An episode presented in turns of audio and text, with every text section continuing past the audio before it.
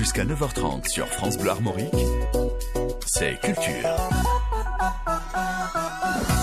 CHP, c'est à vous. Le podcast Spoilers spécialisé sur les séries. CHP, vous avez eu un coup de cœur pour une série française. Tout à fait, tout à fait. Pour terminer cette émission, je vous propose une série fantastique, évidemment. Alors, la science-fiction, ce sera pour une autre chronique. Aujourd'hui, on va être dans le fantastique. Et tenez-vous bien, cette série est française. Euh, les sept vies de Léa, c'est l'histoire d'une adolescente qui tombe par hasard sur le squelette d'Ismaël, un adolescent mort 30 ans plus tôt. Dès lors, et pour chaque matin de la semaine suivante, Léa va se réveiller dans le corps d'Ismaël, puis d'autres protagonistes ces protagonistes sont autant de points de vue qui vont lui donner les clés pour tenter d'élucider le mystère de la mort d'Ismaël. Waouh Voilà, j'ai essayé de faire clair hein, pour, pour se résumer, mais c'est voilà, ça se passe euh, sur 30 ans. qui a pas compris. Euh... j'ai vu, vu, les sourcils Ismaël et puis euh, oui, c'est ça. Et euh, non contente d'être l'une des trop peu nombreuses séries fantastiques françaises, Les Sept Vies de Léa, c'est la création d'une femme, Charlotte Sanson, et l'adaptation du roman Les Sept Vies de Léo Bellamy de Nathael Trapp. Et pour Netflix, Léo devient Léa, qui est incarnée par Raika Azanavicius, que vous, que vous avez peut-être euh, vu récemment dans l'excellent coupé euh, de son oncle Michel. Ah, voilà, c'est la nièce de on embrasse le tonton Michel. Euh, voilà, exactement. et dans la série, elle forme un, tandem efficace avec Khalil Ben Garbia, qui joue du coup le personnage de, de Ismaël, qui vit 30 ans plus tôt. Bah, J'ai beaucoup aimé cette série pour plusieurs raisons. déjà, je suis consommateur régulier de productions françaises, et il faut l'avouer, le bilan est parfois mitigé pour euh, ces productions, euh, même quand c'est sur Netflix.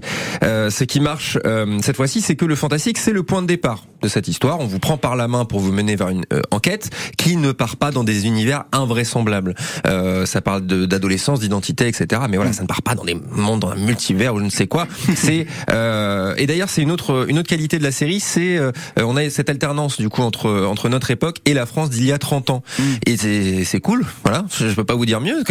Et quand je dis la France, en plus, c'est la province française. À chaque fois, c'est Paris. Vous ah savez, il y a ce lieu commun. Hein, euh, et ben non, là cette fois-ci, c'est la, c'est, c'est la province française, euh, une petite ville. Euh, région. Région, exactement. c'est en région. La France des régions. c'est vers les Bouches du Rhône, voilà, les, les gorges du Verdon. Hein. Ah, la Provence même ah. alors. Le, sud, hein, on dirait un, endroit qui ressemble à la, à la Louisiane, voilà, l'Italie. Hein, Merci de nous faire rire. C'est ça, on, l'embrasse. bref, les, les sept villes Léa, c'est, c'est rafraîchissant, c'est bien joué, le scénario est solide et le tout est sur Netflix. Donc voilà, euh, je vous invite à, à, tenter. Tentez le premier épisode, c'est ce que je dis à chaque fois, Bastien, vous le savez. Tentez le premier épisode, vous aurez le, le ton.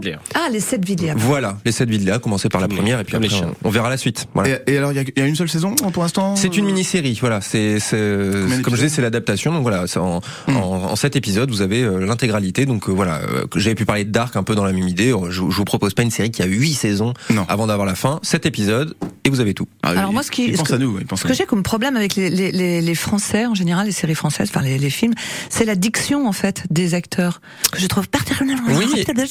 Et j'ai tendance à croire qu'on est quand même beaucoup plus indulgent avec euh, une langue qui n'est pas la, notre langue maternelle aussi. Euh, pour les langues américaines, etc. Moi, ah, je mais moi je mets carrément le sous-titrage maintenant. Hein.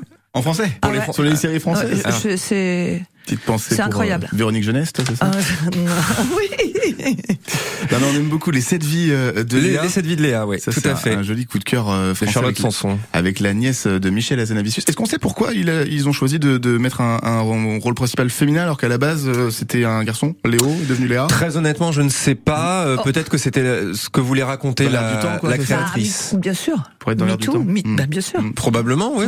Mais c'est pas plus mal. Et puis avoir son, son cahier des charges. Euh, y a-t-il une, une femme dans le, dans le film qui parle à une autre femme, d'autres choses que d'un Il y a de la diversité, et moi ça me plaît. Ouais, nous, si ça nous plaît. Ah bah, je sais bien, et combien de temps l'épisode aussi je sais.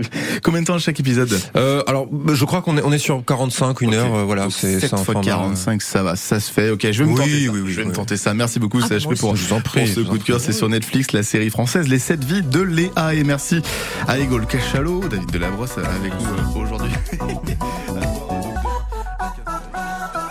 Jusqu'à 9h30 sur France Bleu Armorique, c'est Culture.